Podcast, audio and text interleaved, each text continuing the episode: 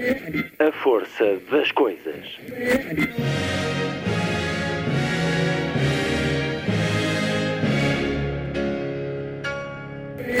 Welcome to the 109th last night of the proms.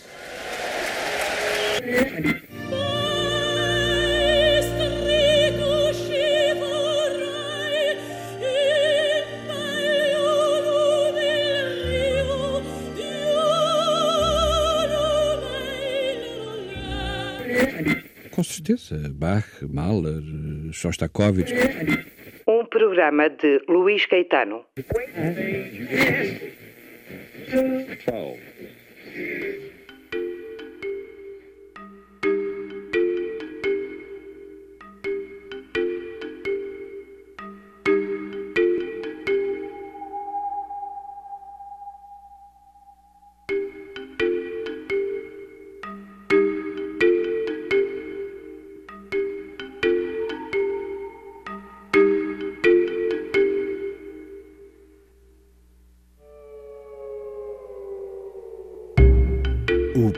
hoje atravessa o Atlântico e faz-se de uma cartografia literária proposta pela jornalista Isabel Lucas à descoberta de um país que teima em adiar-se.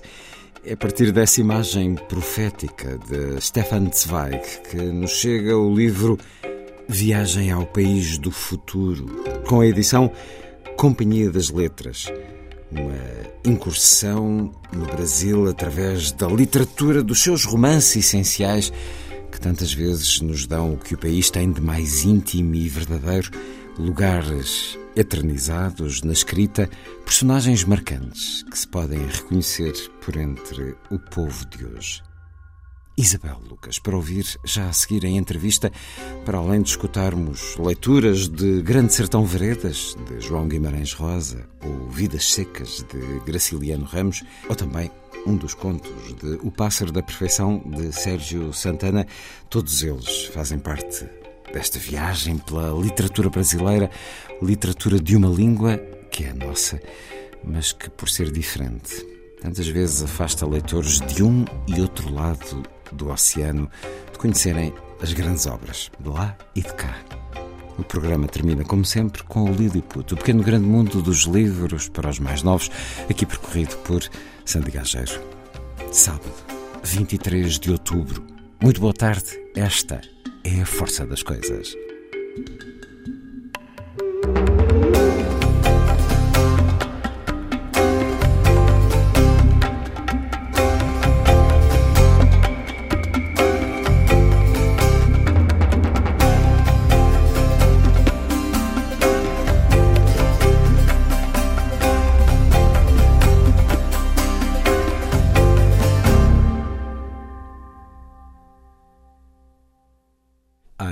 Cantilena das Baquianas Brasileiras número 5, Heitor Villa-Lobos, da interpretação do quinteto Armorial.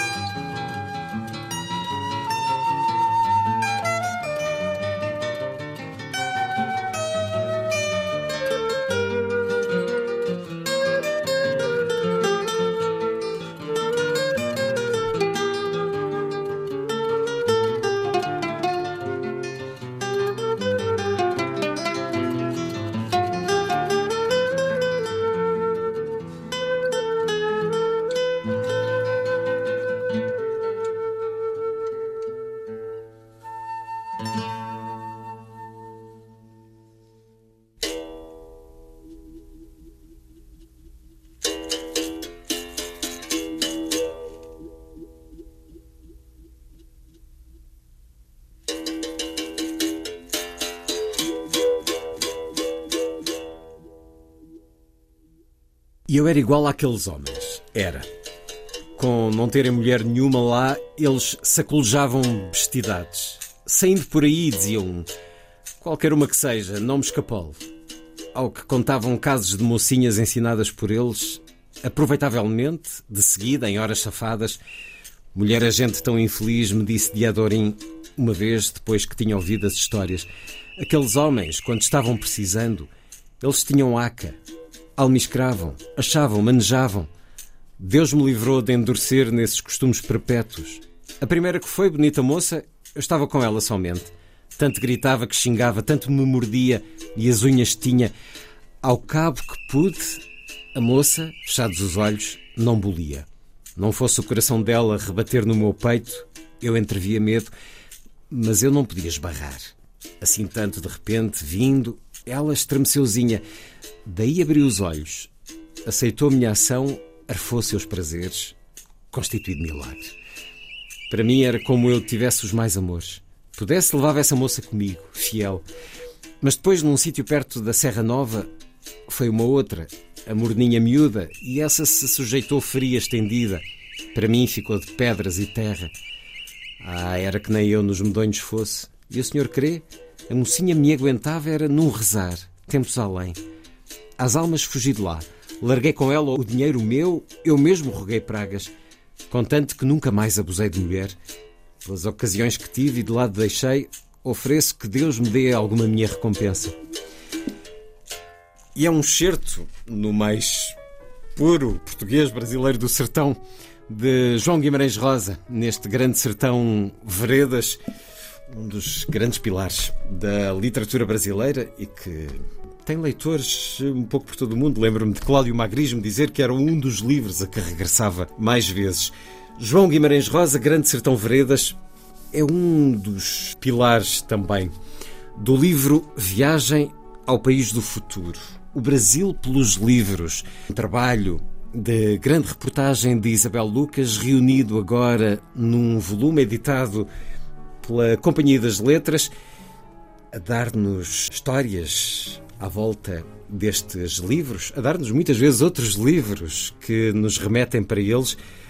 Leio agora um pouco desse olhar que já podemos conhecer eh, no Jornal Público, mas que agora está reunido em livro de Isabel Lucas, que nos começa por falar de alguns pratos para estômagos à prova de bala, que lhe são contados por um Mateus que tem ecos de jagunço Riobaldo e que enaltece as qualidades do Serapatel. Fala agora Isabel Lucas. Um número imenso, numa vastidão geográfica apreendida ao longo das margens do rio São Francisco, amplas extensões de eucaliptos, árvores de fruto, cebola, vinhas, cana, uma vastidão a perder de vista e que esconde disputas entre grandes latifundiários e pequenos agricultores e comunidades pescatórias que subsistiam nas cobiçadas margens do São Francisco.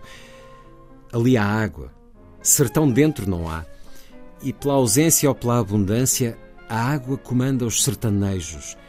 Do chão gretado pelas secas prolongadas às carcaças de animais de grande porte na beira da estrada, junto Uh, Mandacarus, desde que se sai das cidades costeiras de Recife, Maceió, Aracaju ou Salvador, as cisternas tomaram conta de parte da paisagem em vilas e vilarejos. Este é o chamado território rosiano, o lugar onde o escritor concretizou o seu grande projeto literário. Tentar nomear o que ainda não tinha nome, através de uma relação extremada com a língua portuguesa. A língua e eu somos um casal de amantes que juntos procriam apaixonadamente.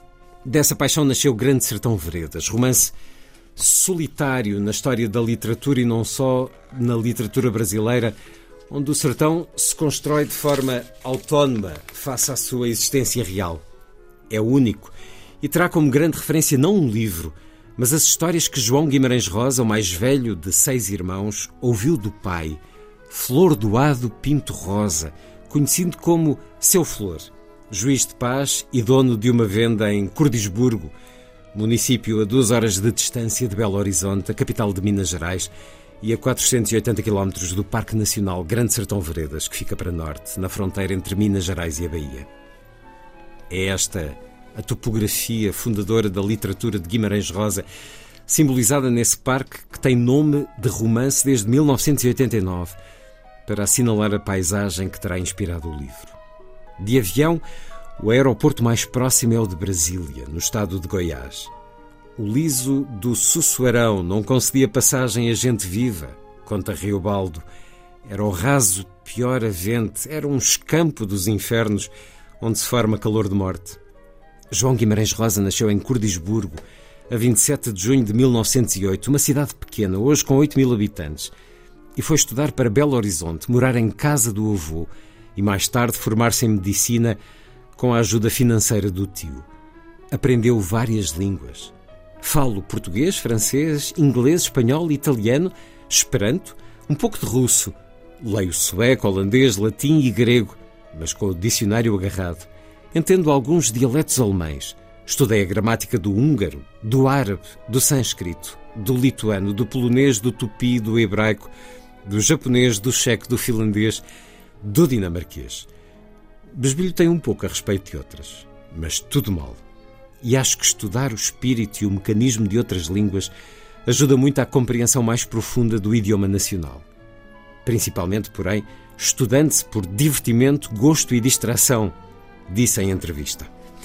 Aqui à mistura o que nos diz Isabel Lucas desta sua vivência através dos livros e no terreno e as palavras do próprio João Guimarães Rosa. E depois destes dois certos lidos, uh, a vez a autora deste livro e razão desta conversa, Isabel Lucas, minha companheira de trabalho no jornalismo cultural e na rádio, onde uh, apresenta sugestões de paraísos perdidos juntamente com Mariana Oliveira na Rádio Irmã, Antena 3. Bem-vinda à Antena 2 uma vez mais, Isabel Lucas. Olá, Luís, obrigada. Foi tão bom ouvir-te ler o Guimarães Rosa. O Guimarães Rosa, onde eu devo ter dado múltiplos erros de leitura, porque é virtualmente impossível. É como estar a olhar para uma língua estrangeira, um outro português, de um criador, porque isto não é só a questão do, do sertão, é do, deste criador, deste fenómeno de língua e linguagem que é Guimarães Rosa. Isabel Lucas, bem-vinda. É uma conversa que se sucede a uma outra que tivemos há anos, onde estavas aí ao lado de Vicente Jorge Silva. Sim. Acabas, Não me esqueço. Acabas de. Porque escreveste o livro Conversas com Vicente Jorge Silva, nosso um, amigo mútuo, e que uh, deu nome a um prémio de que acabas de receber uh, primeira edição, um prémio destinado à grande reportagem. Parabéns por isso também, parabéns por este novo livro que nos leva a conhecer países através dos livros. Assim aconteceu com Viagem ao Sonho Americano, a América pelos Livros, eh, publicado há cerca de três anos. Agora o Brasil. Se tivesses de escolher eh, um livro de entre estes todos do Brasil, poderia ser O Grande Sertão Veredas? Seria, certamente. Foi por isso que o deixaste para o último neste teu livro? Não sei se foi por isso que o deixei para o último. Uh, Estavas a ler isso e estavas a referir o nome do Vicente, e curiosamente esse texto uh, foi o último texto de que eu tive feedback do Vicente. O Vicente, esse texto foi publicado em agosto do ano passado. Mandavas-lhe uh, os textos quando não, eu não mandava, não, não, ele lia no jornal, ele lia no jornal e, e, e normalmente dava-me feedback quando gostava muito de uma coisa, ou então quando achava qualquer coisa, o surpreendia de um modo disparatado, sei lá, não faço ideia, com aquela, com aquela tonitruância. Mas escrevia ou falava? Não, falava, ligava-me. Ah, oh, Isabel, nós, nós, nós, nós, ele ligava-me muito frequentemente, se calhar todas as semanas, e que quando estávamos duas semanas ou três sem falar, ele perguntava o que é que se passava comigo. Portanto, era, uma, hum. era uma presença muito comum uh, na minha vida. E, e, a última vez que falaram foi a propósito? Não, não. Uh, eu visitei-o uns dias antes dele, dele dele morrer. Uh, ele pediu-me para visitá-lo e, portanto, percebi aí que havia qualquer coisa. Mas um, do, do, o Vicente Leitor, a última notícia que eu tive do Vicente, do Vicente Leitor foi a propósito precisamente deste texto do, do Guimarães Rosa, não, não esquecerei isso. Uh, mas estava-me a perguntar porque é que eu deixei este, este, este livro para o fim. Eu, quando parti para este, para este conjunto de, de viagens e de, com livros, sabia onde ia começar e sabia onde ia acabar. Queria começar com os sertões, precisamente porque, se calhar, é um livro um bocadinho inaugural naquilo. da Cunha. De Euclides da Cunha, sim, um, no Sertão. E depois era um bocadinho redondo, era acabar no Sertão hum, novamente uma... com, com o João Guimarães Rosa, mas aqui com um livro que eu acho que é um, é um mistério. Uh, é um livro aberto, é um livro de eterna descoberta, é um livro um, que é uma espécie de mitologia uh, do Brasil, tanto pela língua que nos conta, como por aquele território que está ali, como por tudo o que ele faz com a literatura. É, é uma espécie de um, utopia, se assim se pode dizer. É uma dizer. aventura, porque é, é não uma... é aquele livro fácil, Não. ninguém esteja à espera Não. de o que é que vai acontecer a seguir, como é que isto acaba. É verdadeiramente uma viagem. É, é, uma, é uma eterna descoberta, por isso tem essa coisa da, da viagem. E quando, quando hum, há, há muitas pessoas, muitos estudiosos de Guimarães Rosa, que, que falam da inventividade da língua, ele inventa assim. Ele, ele- eu acho que gosto, eu gosto mais de. É um inventor, mas é sobretudo um criador. É como se ele conseguisse explorar todas as potencialidades de cada palavra e depois vai criando outras a partir delas. Porque nós, eh, se, fosse por invenção, nós não entenderíamos eh, algumas das coisas que lá estão, não é? E nós entendemos, eh, nós conseguimos chegar lá, nós chegamos lá por isso, porque ah, isso tem a ver com a criatividade literária dele e um conhecimento enorme ahm, da língua portuguesa, que se calhar também lhe veio do facto de ele conhecer tantas, Tantas línguas. É, que, é como se ele, ele, ele sabe o esqueleto, não é? E depois sabe hum, preenchê-lo, não é? E este, este livro do, do Guimarães Rosa também nasce de uma viagem. É uma, é uma viagem que ele, hum, ele, que ele- onde ele pede a um vaqueiro que o leva a determinado território que ele quer conhecer. Portanto, ele, ele toma notas enquanto, enquanto repórter eh, durante essa viagem e, e este livro depois nasce, nasce disso. E esse liso do Soacerão, não é? Onde, esse, onde isto tudo se passa, que é um território meio, meio inventado, meio real, como tudo aqui neste livro é meio inventado, meio real, hum, é, é- fica nessa, eh, geograficamente fica nessa interseção entre a Bahia, o interior da Bahia, ou seja, um lado do sertão, não é? Que se pode dizer, e a Minas Gerais, que é o estado que ele era natural, eh, no interior também de Minas Gerais. Portanto, este, este linguajar e este modo de vida do, do interior do Brasil era qualquer coisa que para ele era fam- muito familiar, mas mesmo assim ele quis ter um guia para conhecer melhor aquela gente, não é? Aquele, hum, aquelas pessoas que se movimentavam por ali. E estamos a falar do século XX, não é? E ao mesmo- 1956, creio Sim, que é e ao mesmo é tempo publicado. podia ser eh, Idade Média, não é? Isto Sim, podia ser em claro, qualquer tempo. Claro.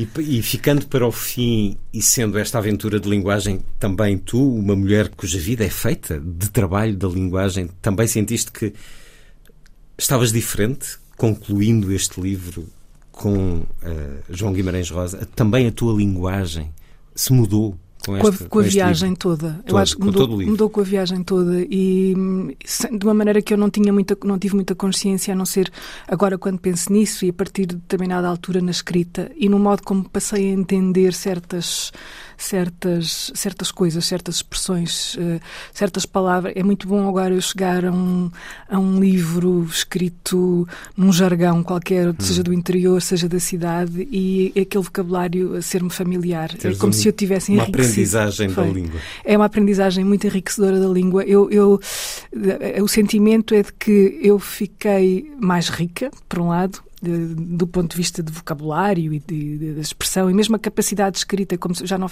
já não faço tanta cerimónia com algumas palavras, talvez fizesse antes mais, agora acho, que- acho que não faço, não tenho, se eu tiver, se eu tiver não, não me estou aqui a pôr na pele de Guimarães Rosa, quem sou eu, nada disso, mas é, é uma coisa que vem quase naturalmente, porque há, há uma cadência, há um ritmo que, que é, é contagioso, e eu sou um bocadinho esponja quando viajo, tenho, isto pode ser bom e pode ser mau, eu, os, os sotaques ficam É muito característico também do ser humano. fica muito. Sou muito.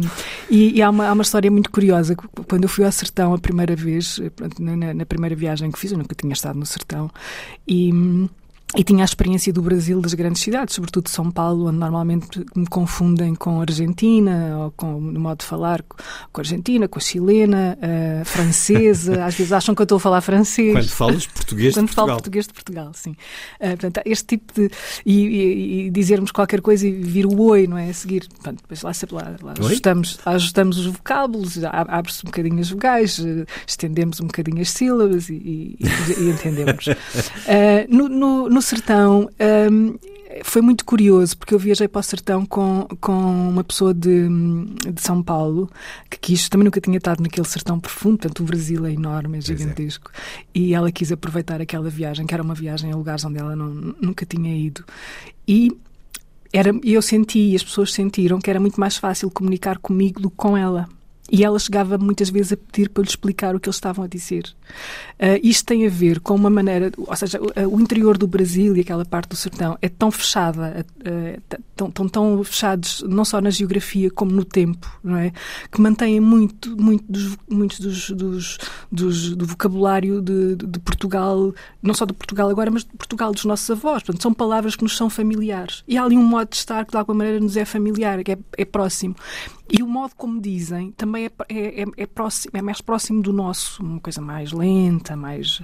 Portanto, uh, há ali uma suspensão sim, do tempo em é, é termos da língua. A língua ficou fechada ali, menos contaminada por tudo. Contaminada, aqui a palavra agora tem, tem graças à pandemia, ganhou uma, um peso que não tinha antes, mas um, não sofreu aqueles contágios todos de.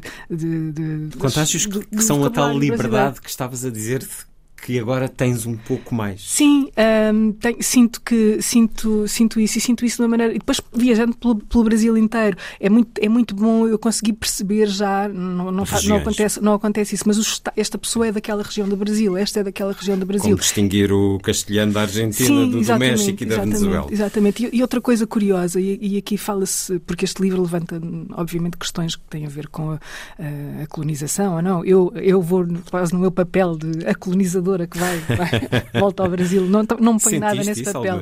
Não, nunca ninguém me. Hum. Às vezes em piadas hum. diziam isso, mas sempre fui tratada como. Nunca ninguém me, disse isso.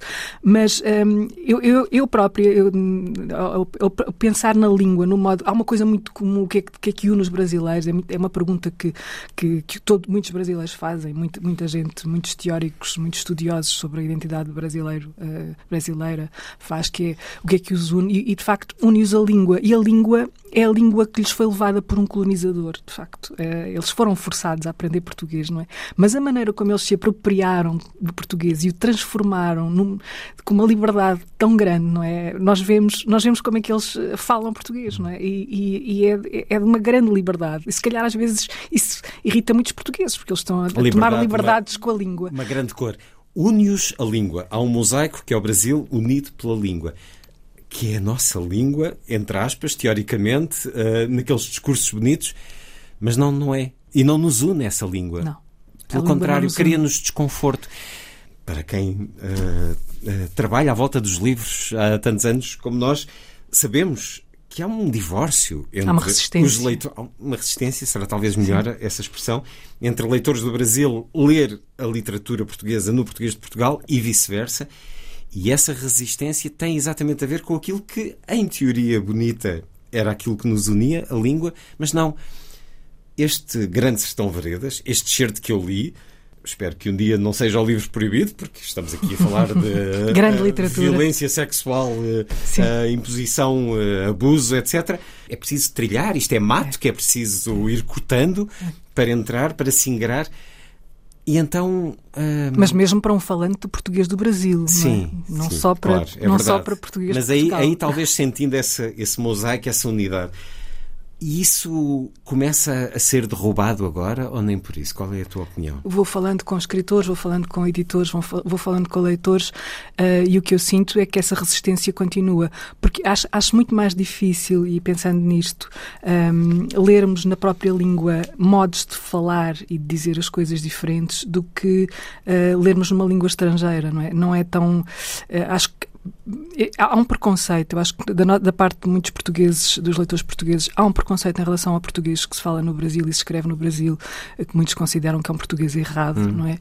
Quando este, eh, as línguas e o modo como cada língua é falada tem muito a ver com a cultura em que ela é escrita e em que ela é produzida. Portanto, se, se o território que produz determinada literatura tem determinadas características, ele, ele, vai, ele vai tomar posse da língua e, e, e, e escrevê-la de outra maneira e falá-la outra maneira. É, é, é, natural, não é? Agora, não há aqui um certo e um errado. Há aqui um, um, uma, uma riqueza inacreditável, não é? Que nós temos uma língua falada em tantos continentes e por tanta gente que traz para essa língua um contributo enorme e, e no fundo depois isso funciona como uma barreira a que cada país leia a língua do outro país que fala a mesma língua, não é? Isto parece um bocadinho absurdo, mas, hum, mas é como as pessoas sentam-se confortavelmente a ler um livro em português e não querem ter muita dificuldade, não é? Palavra é esta que eu não conheço? Que forma de, eh, de sintaxe é esta que eu não hum. faria? O que é isto? Portanto, eh, se eu não conheço, eu não estou tão confortável e, e passo para um, para um, Isso é um caso muito nosso ou não? Tu que és muito próxima dos Estados não Unidos, sei. sentes isso em relação aos uh, Estados Estado, Unidos e Inglaterra? Austrália? Não, não sinto não, isso. Não é, não é a mesma sei, coisa. Não sei se. Não sei se. Porque, porque os, li, os livros circulam, é? hum. os livros circulam os entre os países. Pessoas. Os livros e as pessoas.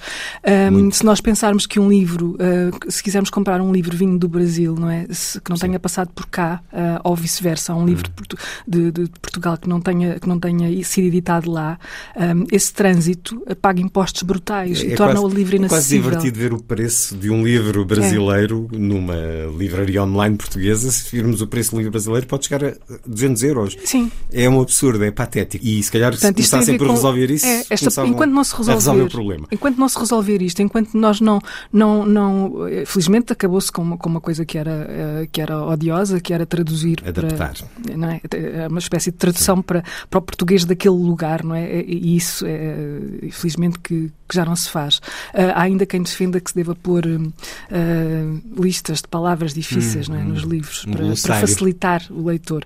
O leitor tem pode, pode ir buscar os significados. Abrir um motor de busca. Dizer, nós não sabemos todas as palavras no português de Portugal. Vamos ao dicionário quando e, é preciso. E sabe bem. E sabe bem descobrir. Aprender portanto, palavra nova. Mas, mas, mas isso acho que alguém que tome conta da política do livro devia ter isso muito em atenção, que se calhar era uma maneira de fazer pôr os livros e os autores a circularem sem ter que se pagar os impostos. O caminho seria longo ainda assim. Seria, sim. Mas seria um mas primeiro não há maneiras passo. curtas de, de fazer isto. Viagem ao País do Futuro, a partir do título de Stefan Zweig, Isabel Lucas, com a chancela Companhia das Letras. Uma editora, provavelmente neste momento a editora que mais uh, nos convoca para a literatura brasileira, mas a experiência, a história vem de longe, desde os livros do Brasil, adequadamente, até a Europa-América, passando pela Cotovia, os livros Cotovia, e este livro tem a dedicatória ao editor André Jorge. Recordo-me da Caminho. Bem, quase todas as editoras portuguesas, a certa altura, tentaram abrir essa porta para o Brasil. Recordo-me da Caminho uma vez ter trazido três autores jovens brasileiros a umas correntes de escrita, João Paulo Cuenca um, e outros dois, que agora não me recordo. Mas a certa altura há sempre um constatar de que as coisas não mudaram e de facto há resistência à literatura do país irmão. Mas este livro também pode ser uma boa ajuda. As reportagens que fizeste e que podemos ler no público, é, essa é a história deste livro. Reportagens que foram publicadas eh, no Brasil e em Portugal. Eh, no Brasil, eh, por um jornal de Pernambuco e no nosso país, pelo público. Diferentes momentos a dar-nos Euclides da Cunha, Graciliano Ramos, Machado de Assis, Mário de Andrade, Radan Nassar, Dalton Trevisan, Milton Atum, Lígia Fagundes Teles, Jorge Amado, Erico Veríssimo, Clarice Lispector e João Guimarães Rosa. Conta-nos um pouco da produção deste trabalho. Ias e regressavas, tentavas fazer um lote geográfico de dois ou três escritores de seguida. Contactavas alguns escritores que estão vivos, mas tentaste falar com outros escritores, com outros conhecedores. Muito improviso, muito à procura da reportagem de rua. Sim, muito improviso. Esse, esse livro nasceu. Um, eu resisti muito a fazer esse livro, acho que eu conto isso na, na introdução, um, e a resistência foi quebrada porque eu, no dia 28 de, de outubro de 2018, estava em São Paulo e nesse dia uh, Bolsonaro ganhou as eleições. Portanto, esse dia na, na minha cabeça uh, uh, mudou aqui qualquer coisa. Eu estava lá, assisti, um, assisti àquela tensão, àquele país dividido, como já tinha assistido ido a um país dividido uh, quatro anos, não, na altura, dois anos antes, e tinha sido diferente. Uh, nos Estados Unidos. Nos Estados Unidos eu estava. Uh, não sei se estás a pensar fazer mais algum, é melhor dizeres para estarmos preparados para o que aí vem. Acho que não, acho que não. Então já te perguntarei sobre Sim, isso. Até mas... porque eu resisti muito a fazer este porque não queria repetir um, um método. Acho que hum. tinha, tinha, tinha gostado muito de fazer o anterior. E é uma repetição do que fizeste não, com os Estados Unidos? Eu acho que eu não, não senti como uma repetição porque são, foram experiências muito diferentes, mas eu temo, não sei se essa experiência. Uh, em termos dos leitores, se, se sente reflete, essa diferença. Sim, sim. Uh, para mim foram, foi uma experiência muito diferente, porque a minha relação com, com o Brasil e com, com a literatura brasileira é muito diferente da relação que eu tenho com os Estados Unidos e com a literatura americana. E, de que uh, és mais próxima? Ou eras mais, mais próxima sim, até agora? Acho até quando, sim, é, meia culpa, lá está, sim. não sou diferente dos outros. uh, e quando eu faço aí um agradecimento no início a André Jorge, um, o ex-editor, o editor da fundador da Cotovia, editor da Cotovia, que foi quem me pôs a ler os brasileiros de uma maneira mais profunda e mais, ele ia partilhando comigo aquilo que lhe ia chegando, ou aquilo que não chegava, mas que ele gostava que eu lesse. E, portanto, ele aproximou-me dessa, dessa literatura. Mas quando me fazem esta proposta para fazer isto, um, eu, eu, tinha dois desconfortos. Primeiro, não queria repetir a fórmula um, e segundo, segundo, eu não queria, segundo, eu não tinha o mesmo conhecimento do Brasil, da literatura brasileira. E há aqui um terceiro ponto um, que tinha que ver com a maneira como eu me relacionava também uh, geograficamente, ou seja, como é que eu iria iria tratar uh, o, o o Brasil, não estando lá, fazendo. Eu, eu não poderia fazer aquilo que fiz nos Estados Unidos, uh, que era andar por ali e logo se veria em relação a muita coisa. Portanto, eu tinha que ir de uma maneira muito mais cirúrgica, muito mais planeada, não é? E eu não gosto muito, não gosto muito de grandes planos neste tipo de coisas, de grandes planeamentos neste, neste tipo de coisa.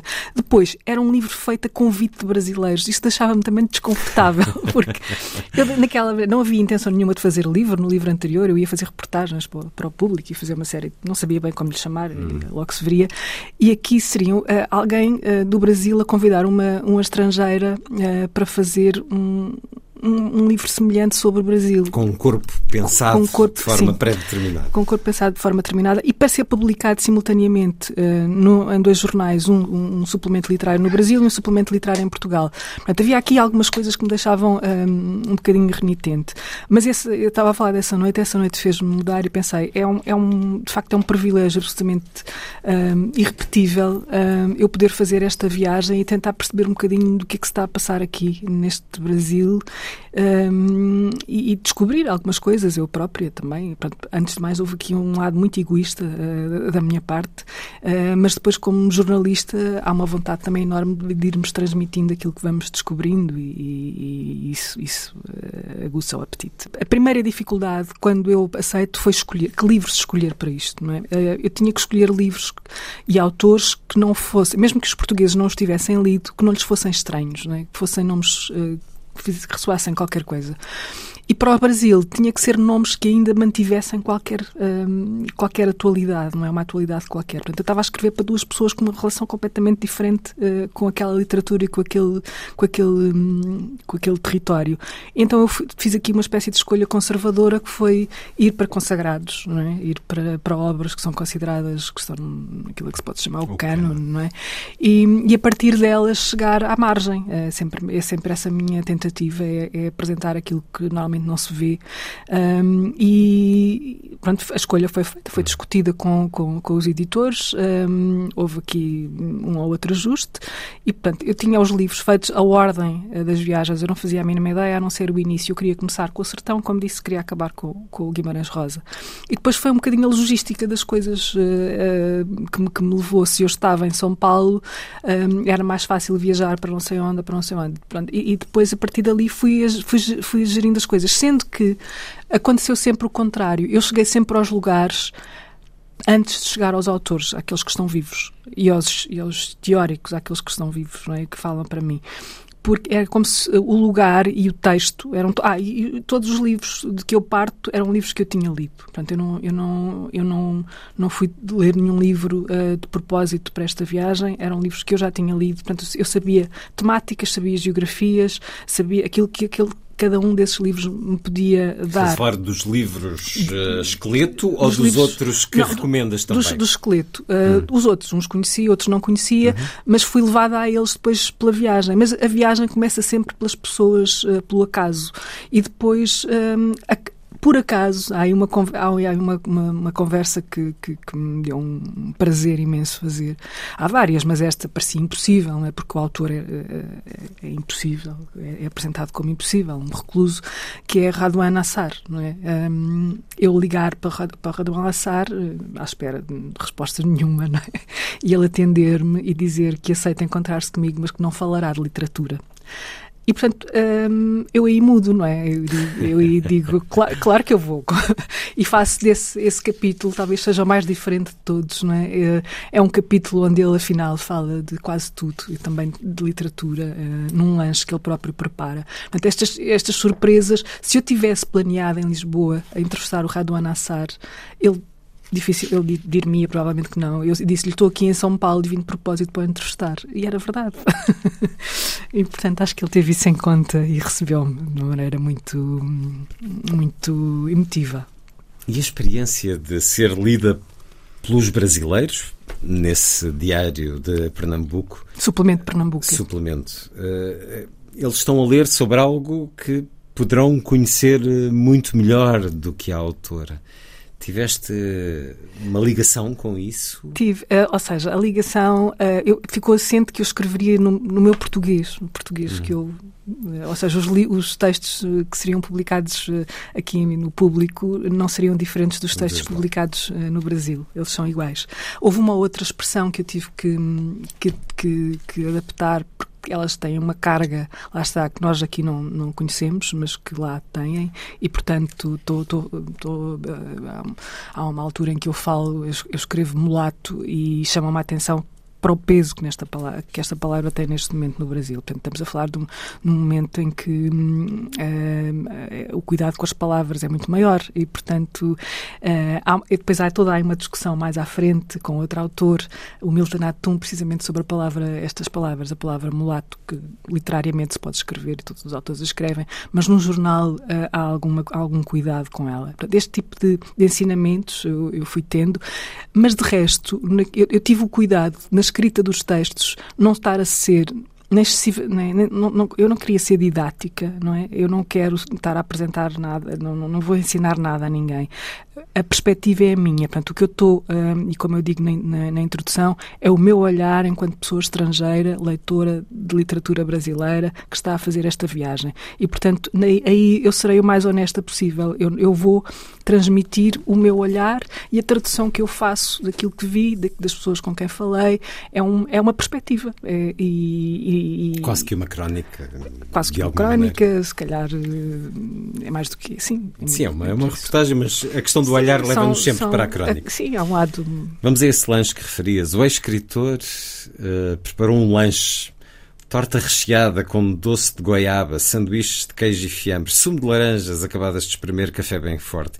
Diante da mesa posta na sala, o bolo, as xícaras, os pratos, os talheres no tabuleiro, um conjunto de lápis, ocorre uma das imagens inaugurais e uma das mais simbólicas de Lavoura Arcaica, o filme de 2001 de Luís Fernando Carvalho, que adapta o romance de Radouin. Eram esses os nossos lugares à mesa na hora das refeições ou na hora dos sermões. O pai à cabeceira, à sua direita, por ordem de idade, vinha primeiro Pedro, seguido de Rosa, Zuleika e Uda. À sua esquerda vinha a mãe, em seguida eu, Ana e Lula, o caçula. O galho da direita era um desenvolvimento espontâneo do tronco, desde as raízes. Já o da esquerda trazia o estigma de uma cicatriz, como se a mãe, que era por onde começava o segundo galho, fosse uma anomalia uma protuberância mórbida, um enxerto junto ao tronco, talvez funesto, pela carga de afeto.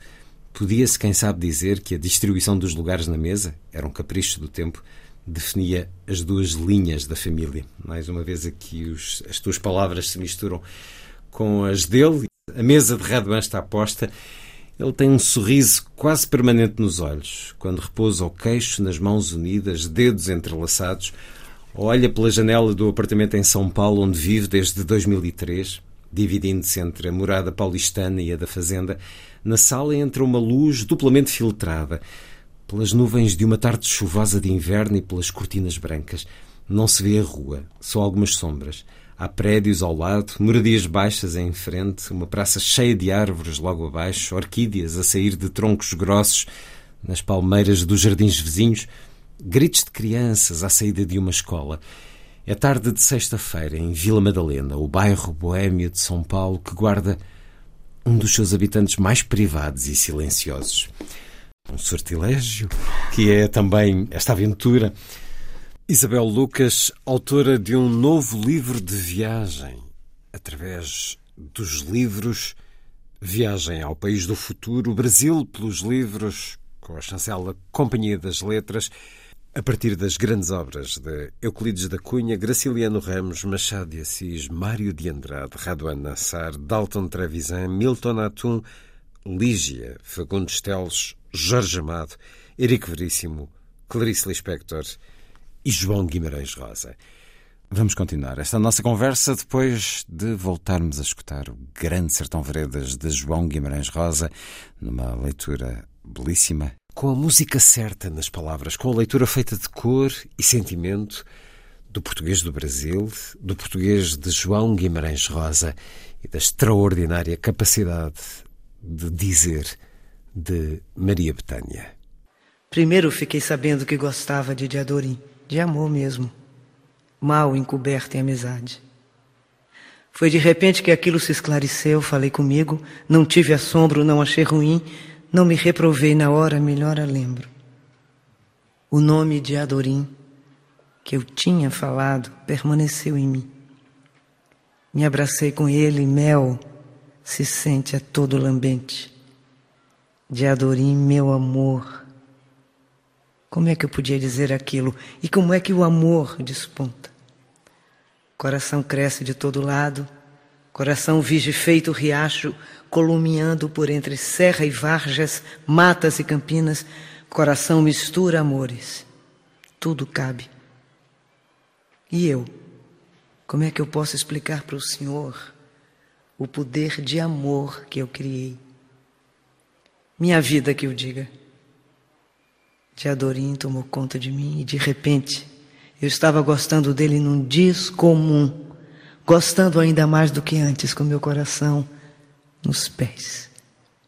E dele o tempo todo eu tinha gostado. Amor que amei, e daí então acreditei. Um diadorim só para mim. Tudo tem seus mistérios, eu não sabia, mas com minha mente eu abraçava com meu corpo aquele diadorim, que não era de verdade. Não era de Adorim deixou de ser nome e virou sentimento meu. Aquilo me transformava, me fazia crescer do modo que doía e prazia. Aquela hora, se eu pudesse morrer, não me importava. Eu diria ao Senhor que nem tanto é sabido. Sempre que se começa a ter amor a alguém, o amor pega e cresce. É porque, de certo jeito, a gente quer que isso seja. E vai na ideia querendo e ajudando, mas quando é destino dado, maior que o miúdo, a gente ama inteiriço, fatal, carecendo de querer. Amor desses cresce primeiro, brota é depois. Tudo turbulindo.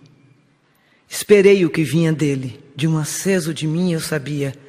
O que compunha minha opinião era que eu, as loucas, gostasse de Diadorim. No fim de tanta exaltação, meu amor inchou de empapar todas as folhagens. E eu ambicionando de pegar em Diadorim, de carregar Diadorim em meus braços, beijar as muitas, demais vezes, sempre. Abracei Diadorim com as asas de todos os pássaros de Adorim é minha neblina. Amor é a gente querendo achar o que é da gente.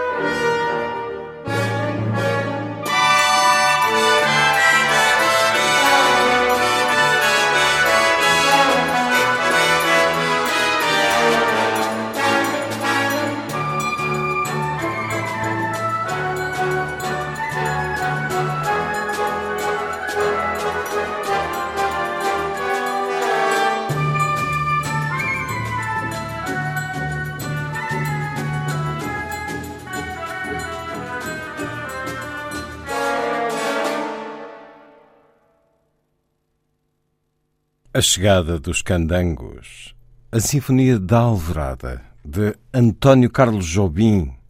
Jobim Sinfónico, uma obra escrita para o nascimento de Brasília, com letra de Vinícius de Moraes.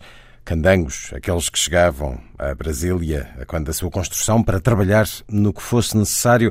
Interpretação da Orquestra Sinfónica do Estado de São Paulo, direção de Roberto Minchuk. E antes de regressar à conversa com Isabel Lucas, tempo ainda para o clássico é samba, a Orquestra Petrobras Sinfónica, feita de um quinteto de cordas e de trompa, flauta e percussão, formação dirigida por Isaac Karabachevsky. O tema Meu Lugar, de Arlindo Cruz e Mauro Diniz, de 2007.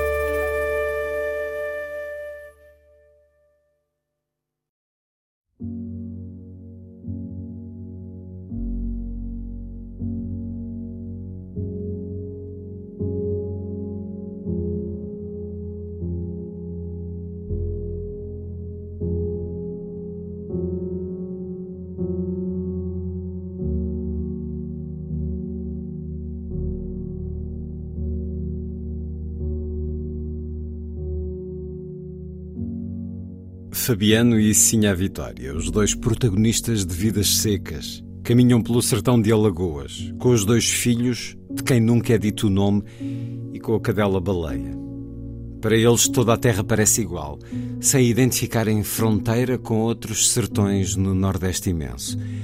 O Norte, a cada jornada, será sempre aquele onde a chuva ou o inverno se anunciarem, até que a seca volte e eles continuem numa permanente fuga da miséria. Na cidade nordestina de Miró, é quase inverno. E será inverno durante o caminho inverso ao do percurso do livro e do rio Capibaribe. A direção é o interior, seguindo o céu que de negro anuncia abundância. Caminho contrário à história de todos os homens, mulheres, crianças e bichos obrigados a deixarem o seu lugar para sobreviver. A história de vidas secas é uma história de retirantes que pode acontecer em qualquer lugar do mundo, em qualquer lugar onde exista gente forçada a sair da sua terra. E é atual no Brasil.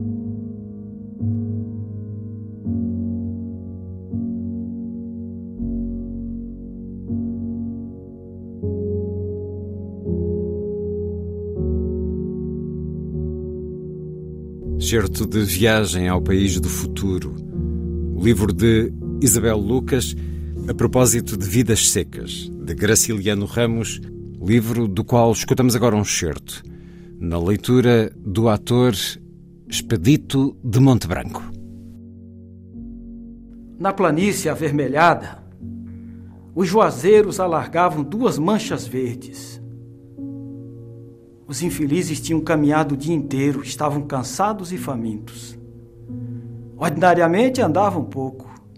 Mas como haviam repousado bastante na areia do Rio Seco, a viagem progredira bem três léguas. Fazia horas que procurava uma sombra. A folhagem dos juazeiros apareceu longe através dos galhos pelados da caatinga rala. Arrastaram-se para lá devagar. Sim, a Vitória com o filho mais novo, escanchado no quarto, e o baú de folha na cabeça. Fabiano, sombrio, cambaio, o aiol a tiracolo, que pendurada numa correia presa ao cinturão, a espingarda de pederneira no ombro. O menino mais novo e a, a cachorra-baleia iam atrás. Os juazeiros aproximaram-se, recuaram-se, sumiram-se. O menino mais velho pôs-se a chorar. Sentou-se no chão. Anda, condenado do diabo! Gritou-lhe o pai. Não obtendo resultado, fastigou com a bainha da, da faca de ponta. Mas o pequeno esperneou acuado, depois sossegou, deitou-se, fechou os olhos Fabiano ainda lhe deu algumas pancadas e esperou que ele se levantasse. Como isso não acontecesse, espiou os quatro cantos zangado e espraguejou baixo. A caatinga estendia-se num vermelho indeciso salpicado de manchas brancas que eram ossadas. O voo negro dos urubus fazia círculos altos ali em redor dos bichos moribundos. Anda excomungado do diabo! O pirralho não se mexeu e Fabiano desejou matá-lo. Tinha o coração grosso. Queria responsabilizar alguém pela sua desgraça. A seca parecia-lhe como um fato necessário e a obstinação da criança irritava. Certamente esse obstáculo miúdo não era culpado, mas dificultava a marcha. E o vaqueiro precisava chegar não se sabia aonde. Tinham deixado os caminhos. Os caminhos, cheios de espinhos e seixos. Fazia horas que pisavam a margem do rio, a lama seca e rachada que escaldava os pés. Pelo espírito atribulado, o sertanejo passou a ideia de abandonar o filho naquele descampado. Pensou nos urubus, pensou nas ossadas, coçou a barba ruiva e suja e resoluto examinou os arredores. Sim, a Vitória estirou o beiço, indicando vagamente uma direção e afirmou com alguns sons. Estavam perto. Fabiano meteu a faca na bainha, guardou-a no cinturão, acocorou-se, pegou no pulso do menino, que se encolhia, os joelhos encostados no estômago, frio feito um defunto. Aí a cólera. A cólera desapareceu e Fabiano teve pena. Impossível abandonar o, um anjinho aos bichos do mato. Entregou a espingarda assim à Vitória, pôs o filho no cangote, levantou-se, agarrou os bracinhos que lhe caíam sobre o peito, moles, finos como cambitos. Sim, a Vitória aprovou esse arranjo. Lançou de novo a interjeição cultural, designou os juazeiros invisíveis. E a viagem prosseguiu. Mais lenta, mais arrastada e num silêncio grande.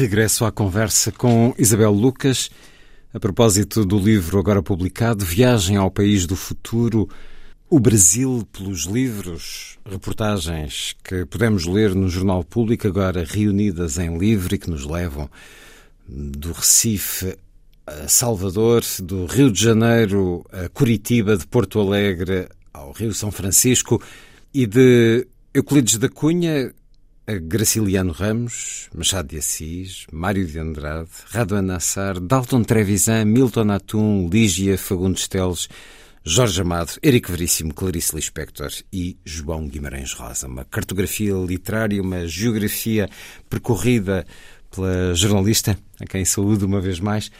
Em cada um destes lugares, destas regiões, estes escritores são celebrados pelos Alguns seus muito. habitantes? Alguns muito. Eles fazem parte de uma cultura identitária. Estamos sempre aqui nas generalizações. A generalidade de um público leitor celebra os seus escritores no Brasil? Sim, ah, muitos. Uh, Raduan Lass, ah, eu, eu- uma coisa muito curiosa. eh, Quando eu, quando eu hum, publiquei o texto do Raduan Nassar hum, no, no, no suplemento de Pernambuco, eu recebi muitas mensagens de jornalistas brasileiros a perguntar como é que eu tinha conseguido.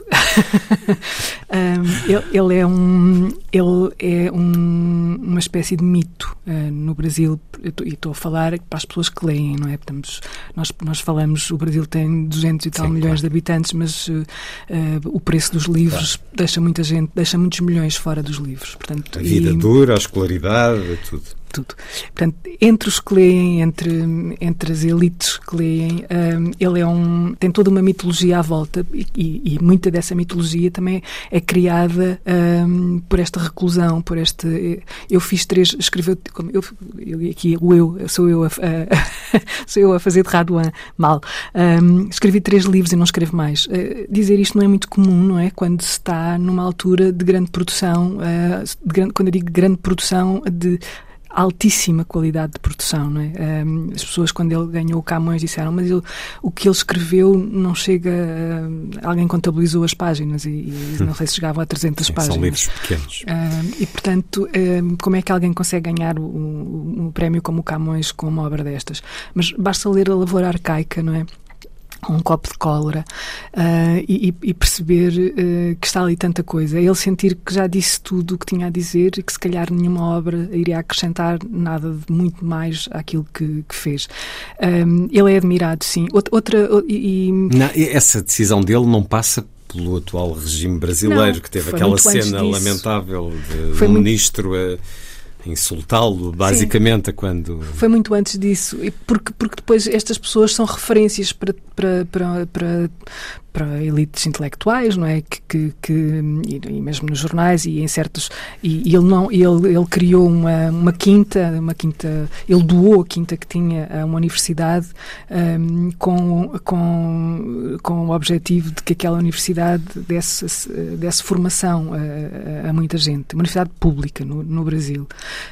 E quando este governo tomou posse, uh, ameaçou uh, tornar aquela universidade privada e retirar uh, algumas coisas de cultivo. E ele disse que então iria anular a doação. portanto, isto estava a decorrer na altura desta conversa, este, todo este processo. Não sei como é que as coisas, entretanto, evoluíram ou não. Mas é uma pessoa que nunca se demitiu politicamente de intervir e que de vez em quando intervém politicamente. Na altura da, da destituição da Dilma, durante o, o início do, do, do governo governo Temer, ele escreveu algumas crónicas e foi bastante criticado por um lado e por outro lado bastante aplaudido. Um, quando eu o encontro nesta fase, ele está numa fase em que diz que não, fala, não, vai, não iria falar mais e tinha acabado de visitar o Lula na prisão. Um, e, mas diz que, dizia que não, que não iria uh, falar mais. Este, este é um dos casos uh, de, de, de, autores que, que de, de escritores, que, porque no, no, no, Brasil há muitos escritores que sentiram e continuam a sentir, e basta ler os jornais e, e há muita gente que assina crónicas, e mesmo em muitos livros que são publicados, uma urgência de, de, vir, de, escrever sobre o que está a passar. Agir. É, é, é, é, o modo que eles têm de agir, é, é, passa pela escrita, não é? É uma escrita de momento, é uma escrita escrita eh, que contém muitas, muitas emoções eh, fortes. É uma escrita que é pouco filtrada neste momento pelo tempo, não é? E isso, mais tarde, se calhar, vamos olhar para esta escrita uh, com outros olhos. E, no entanto, eles... como dizias, num país tão dividido, acaba por não causar grande efeito. Não se conquista gente do outro lado através dessa escrita? Ou, Provavelmente ou não, porque, as, porque muitas das pessoas que, que estão do outro lado não leem e desprezam este tipo de, este tipo de atitude uh, e isso percebe-se. Eu, eu não me esqueço que estava a passar, uh, a passear com o Milton Atum no mercado de Manaus, o mercado de Manaus é um lugar muito popular, uh, e estávamos na rua e estavam centenas não digo milhares porque pode parecer um exagero, mas a sensação era que estavam milhares de pessoas, um movimento, uh, um calor, estava assim uma, uma, uma, uma, coisa infernal de calor, de cheiros, de gente, uh, e, eu, e eu estava com ele e há uma pessoa que o insulta uma pessoa que eu não sei se eu duvido que tenha lido algum livro dele, mas ele é reconhecido uh, porque estas pessoas aparecem nas televisões, aparecem nos jornais, aparecem, dão a cara, não é? Um, e insulto, uh, eu já não me lembro qual foi a expressão, eu na altura registrei a expressão, mas uh, confesso que, que foi, foi um, um insulto muito desagradável. Hum.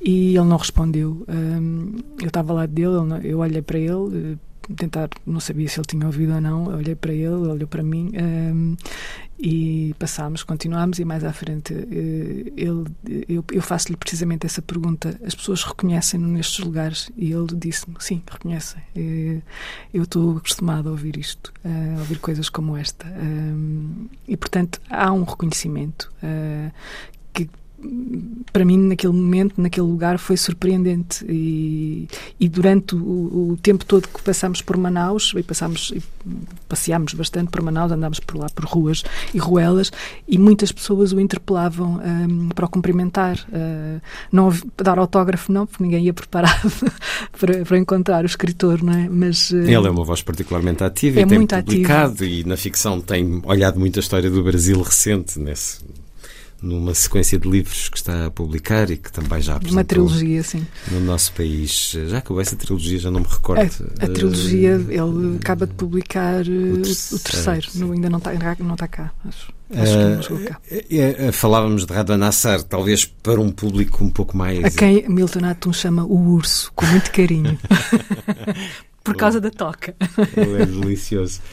Se falarmos, por exemplo, de um Jorge Amado aí já falamos de uma outra mitologia, já falamos de um outro tipo de Sim. povo que o, o celebra e o sente como seu e o lê, inclusive, como acontece em Salvador? Um, em, em, relação ao Jorge Amado acontece um pouco o esquecimento. Hum, uh, é, um, é, um, dos autores um, esquecidos uh, e, e, que neste momento e que, hum, ele escreveu sobre temas que são temas uh, candentes no Brasil. a maneira como ele uhum. escreve sobre os negros, por a exemplo. mestiçagem. Sim, há um lado da intelectualidade de esquerda que olha, e, e curiosamente Com ele reservas. foi comunista, não é? Ele foi um comunista que olha com reservas para, aquela, para aquela literatura, apesar de, de haver outras pessoas que, que, que dividem, a, e, e, bem, dividem a literatura dele em várias fases. Mas já é um nível de cancel culture? Não, não, não, isso não me pareceu. Não, não, isso não, e acho que a biografia que, entretanto, a, a Josélia, a, a Josélia Aguiar. Aguiar. escreveu uh, veio de alguma maneira um, lembrar uh, muitos brasileiros, a, a novas gerações, sobretudo, sobretudo a novas gerações, a importância que ele teve na cultura brasileira, no, na cultura em determinado momento e na literatura em determinado momento. É uma figura, uh, mesmo nós aqui em Portugal, não é? Ele, ele, ele foi o autor brasileiro mais, mais vendido durante mais décadas. lido, mais de referência durante décadas. Depois reforçado com as telenovelas. Exatamente. E, e, neste momento, quem é que lê Jorge Amado aqui? Se formos a uma livraria à procura de um livro Apesar de Jorge Amado. Apesar de Dom Quixote ter reeditado Sim, e de ter uh, havido uma coleção RBA Editores, Sim. bem me lembro, ou Planeta Agostini. Eu diria que na maior parte das é. bibliotecas médias uh, privadas estão, estão lá alguns livros de Jorge Amado, mas mas depois há autores jovens que o referenciam uh, e que, que, falam dele como, como uma inspiração. Por exemplo, o, Itamar Vieira Júnior, que neste momento é, uma, é um fenómeno no Brasil. E escreveu é uma, um livro absolutamente sim. extraordinário. Mas que é, que é, um livro que foge, que foge ao, ao, a tudo o que era a literatura brasileira que se fazia na, na época, que é,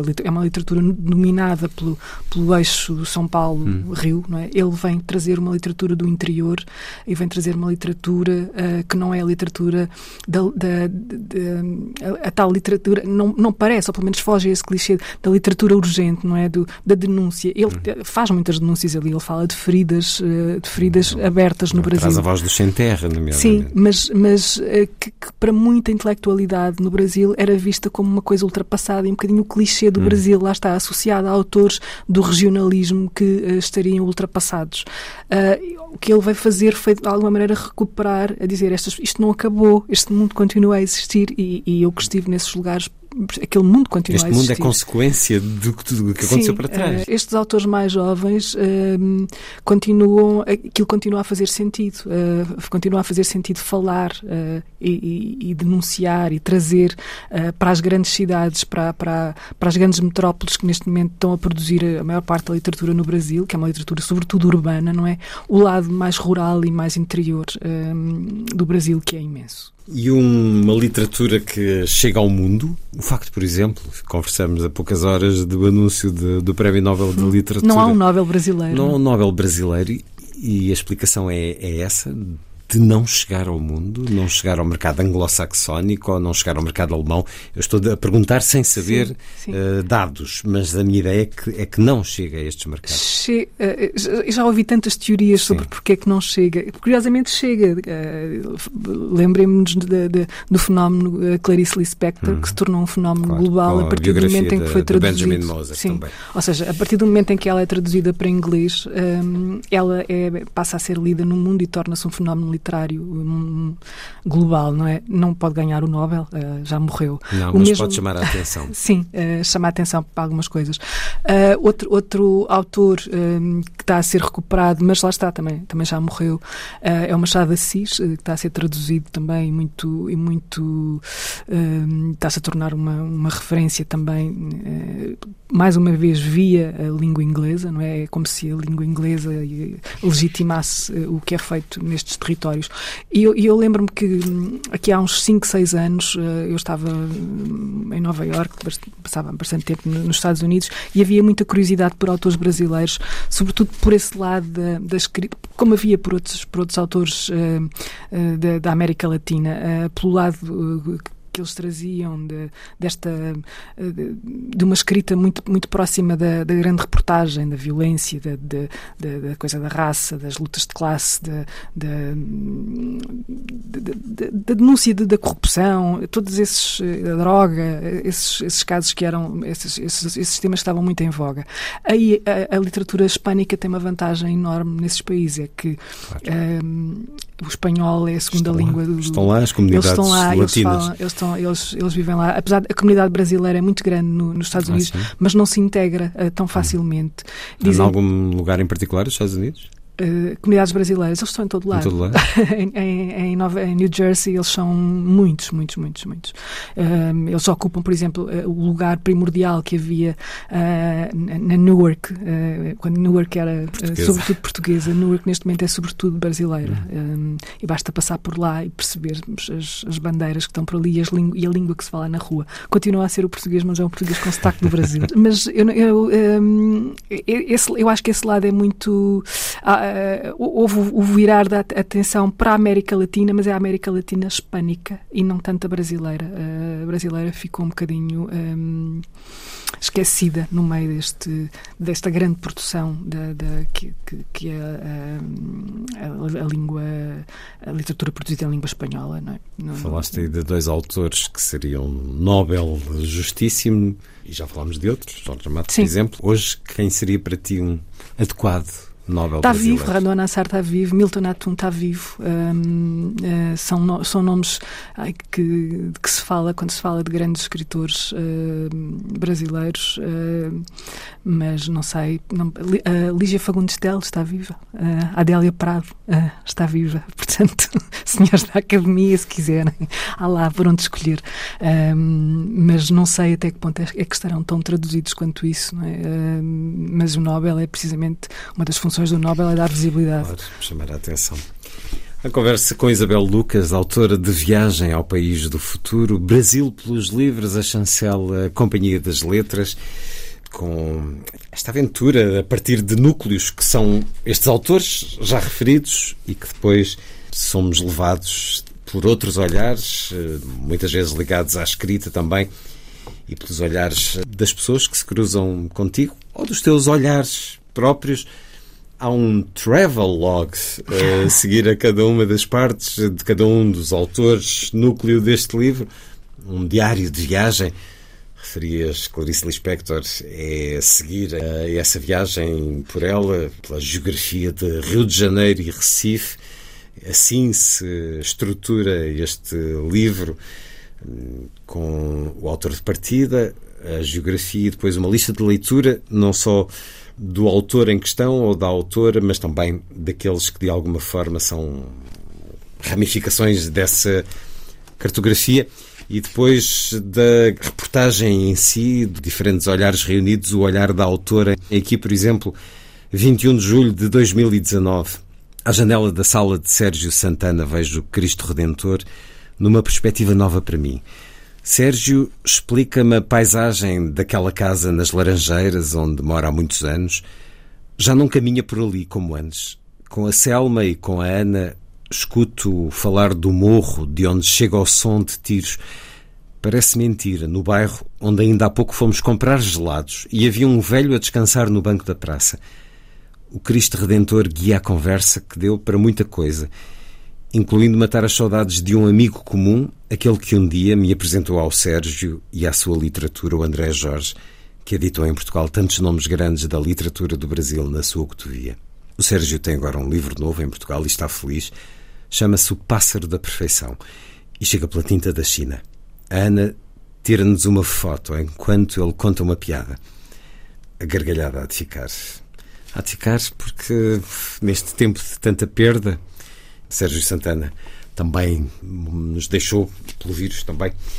E ler aqui também, 28 de julho de 2019, há aqui um sentir de, de balanço também da experiência. A ressaca da viagem.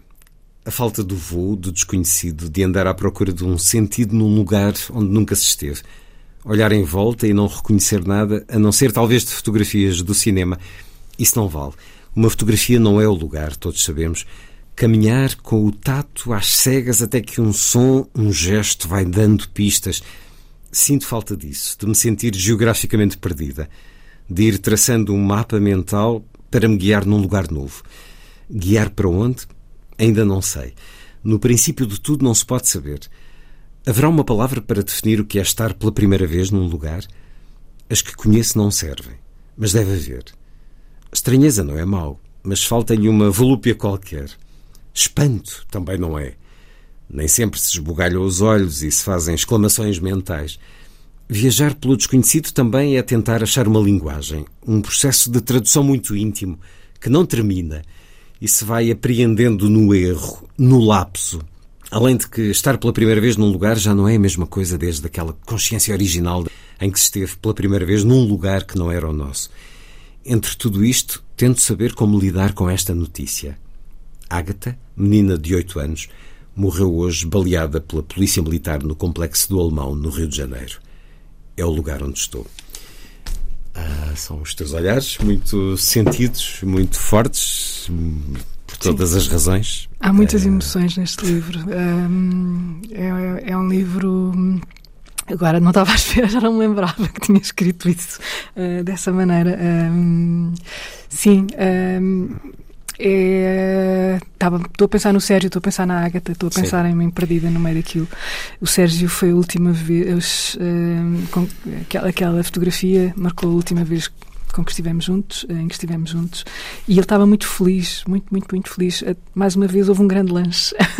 Estas coisas da celebração à mesa é? trazem muitas emoções. Foi uma conversa muito distendida, muito, muito bem disposta. Encontrei, é bom uh, lembrar-me, um, e depois tive que escrever um texto, porque sem eu saber eu tinha feito a última entrevista ao Sérgio Santana e, e ela está num, num, num, livro que lhe presta homenagem, um livro que foi entretanto publicado no Brasil, com alguns inéditos, e, e esta entrevista é, é o último texto. Eh, perguntaram-me se a podiam incluir e, e não é bem uma entrevista, é uma conversa, é uma porque conversa. eu fui lá para, para conversar com ele e, e deixa-me essa emoção. Um, e, e, sim, é, e, e, depois esse, a, a viagem, a, a, estas, estas viagens, passar muito tempo a fazer estes, estes em, em viagem como esta, como, para estes textos.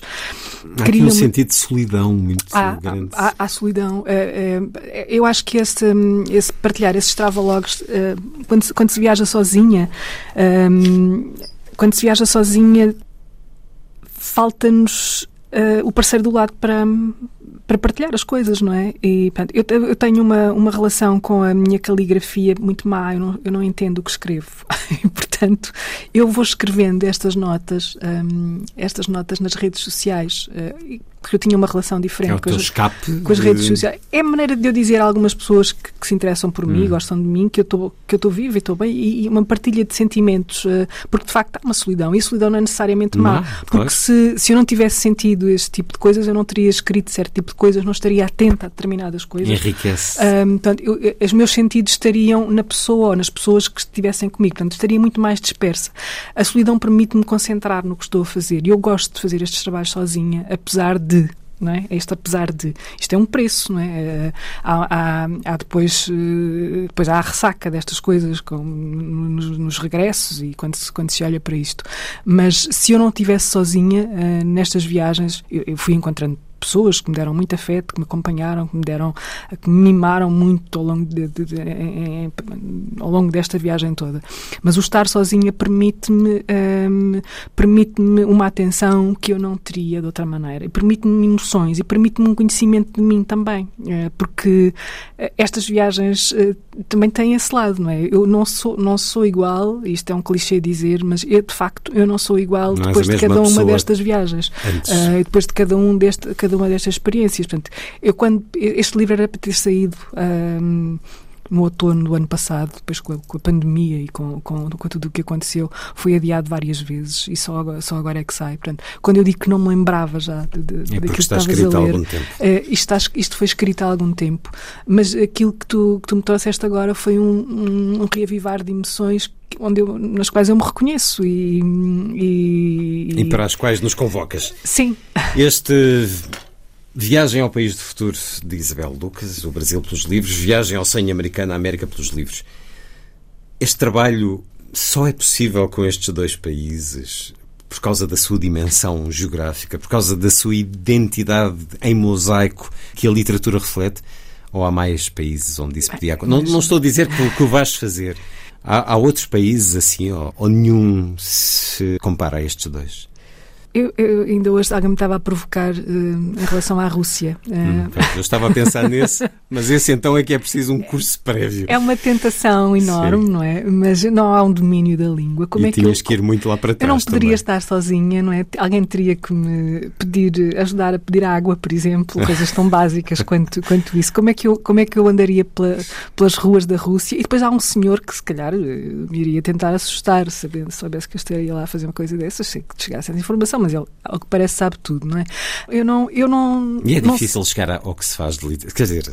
Nós não, não sabemos o que é a atual literatura russa. Sabemos a atual dos pouco. últimos 50 anos. Sabemos muito pouco, não é? Isso também, mas ela existe. E, existe, e há, há, uma, há, um, é- há, um, há um, um dos nomes apontados, um dos nomes russos é apontado como candidato para o Nobel da Manhã, é o nome que é Uditskaya, não é? Um, é, sabemos dessa e há pelo menos mais dois ou três que vamos sabendo, mas imaginemos, imaginamos que haja muita gente a escrever na Rússia, uhum. não é? é? Chega muito pouco. Um, a China, imagino que seja também outro colosso para, para descobrir, mas não, não me aventuro, não, não, nunca conseguiria, uh, mas uh, isto é uma, estas limitações, não é? Que, que, que a, que a língua, não é, não, é, não, são, não é tanta viagem, não é? Mas é, é como é que eu, um, se, nestas duas línguas onde eu, onde eu me movimento um, mais ou menos, uh, tenho este, todas estas dificuldades de tradução e, a vários níveis, não é? Vários níveis de tradução, traduzir cultura, traduzir aquilo que me chega a mim para alguém que é entendível, a chegar a livros, chegar a autores, numa língua, em línguas que eu desconheço totalmente. Eu, eu, e que por causa disso também não conhecemos a literatura. A sim, é uh, exatamente. Portanto, um, quem quem, quem se achar com essas competências, eu, eu seria uma leitora. Até para descobrir novos autores. Nós agradecemos, Spessiba, a quem andar pela Rússia e nos trouxer eh, essa atual moderna literatura russa que sabemos tão pouco. E esse território, não é? Esse território que nos chega sempre tão filtrado, não é? Por... Hum, e afinal, é, é possível conhecer um país pela literatura? Não, eu não sei se é possível. É possível chegar mais perto de, de várias coisas. É possível, hum, se me disseres se é possível uh, ir uh, descobrir um país por um jornal, uh, por um jornal, se calhar é, mas não é tão, não é tão estimulante. se calhar é possível tentar conhecê-lo pela música, pelo cinema, por, um, por outras artes. Um, esta é a que me é mais próxima, é aquela que eu me sinto mais, uh, mais próxima por, por, por, vários motivos, mas a descober esta também me leva à descoberta das outras. É, é, há muitas outras artes que eu convoco uh, para entrarem em diálogo com estes textos e com estes livros, não é? Porque uh, isto tem, está aqui cinema, está aqui música, está aqui teatro, estão, está aqui, estão aqui algumas artes, umas peças de artes plásticas. Interessa-me o diálogo, interessa-me interessa-me encontrar encontrar hum, pontos entre as coisas, encontrar, interessa esse, essa palavra perdição uh, que eu falo que eu falo às vezes para mim é muito rica neste aspecto porque é, nós podemos ficar, por exemplo, esse grande livro que está aí, o Grande Sertão, uh, Veredas, esse livro é infindável, a quantidade de viagens, a quantidade de conhecimento, a quantidade de pistas que nós podemos extrair daí nunca mais acabava, não é? Nós podemos ficar só com um livro destes o resto da vida e, e estar sempre a descobrir coisas, não é? E, essa viagem que eu ia fazer, esta eu ia, ia voltar lá. eu ia eh, ao, ao liso do Suacerão, esse, esse lugar não é mágico, um, e depois vem uma pandemia, não é? E, e, parece que a utopia se tornou ainda mais utópica. Isto acabou por ganhar uma simbologia que eu nunca esperaria que, que, que ganhasse. E essa viagem eu quero muito fazê-la, uh, vou fazê-la, não sei se alguma vez escreverei sobre ela ou não, mas é um dos meus projetos. É, eu, eu, um dia hei de ir ao liso do Suacerão e vou, lá vou eu outra vez pegar no Guimarães Rosa e se calhar vou olhar para o texto que escrevi para aquilo tudo e, e achei que o texto que escrevi não tinha nada a ver. Mas um, foi no tempo que foi, foi, foi assim que eu fiz. E a viagem que fizeste uh, pode ser agora a viagem que um leitor uh, te acompanhará em qualquer momento. Fizeste-a uh, em 2019, ao longo deste país do futuro, através dos livros, tal como tinha acontecido nos Estados Unidos com a viagem ao sonho americano. Mas cada um destes livros é ele próprio, uma viagem. Este grande sertão veredas, caramba, entremos nele e espantemos-nos. Assim os livros nos convidam, assim os livros nos permitem. Viagem ao País do Futuro, de Isabel Lucas, a edição Companhia das Letras. Muito obrigado por esta conversa na Antena 2. Obrigada, Luís.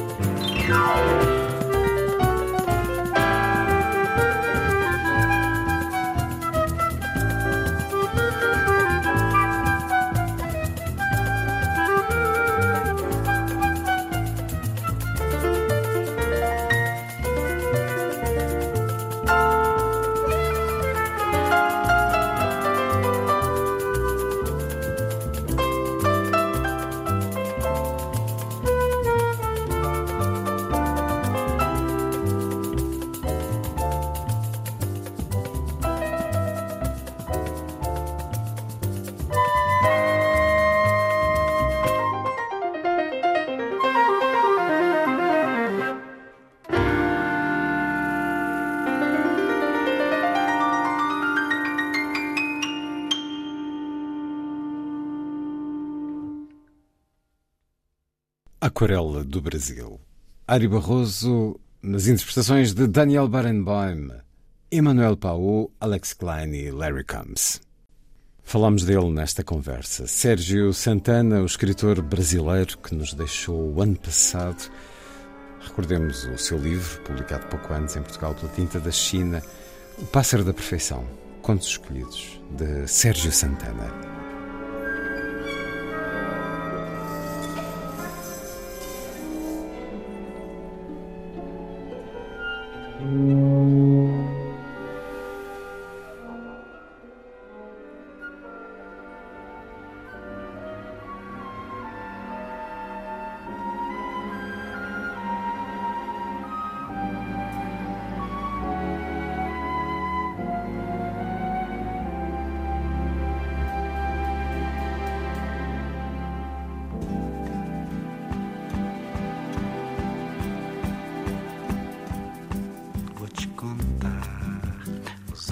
Não podem ver coisas que só o coração pode entender.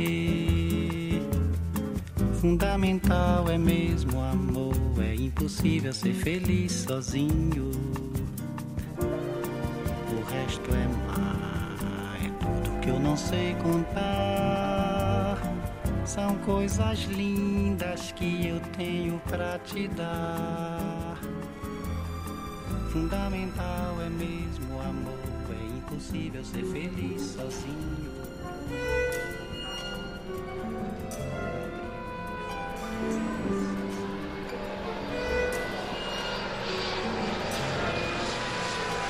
John Kennedy Airport. John Cage ofereceu a gaiola vazia a João Gilberto e disse que era um presente de despedida. This cage, disse John Cage, contains the bird of perfection. Guarde-a com você, João. É como um amuleto que o socorrerá nas intempéries e preservará a sua voz e o seu caráter límpidos de imperfeições. João tomou mais um gole de água mineral, deu uma pescadela para o pássaro da perfeição e pensou na Bahia.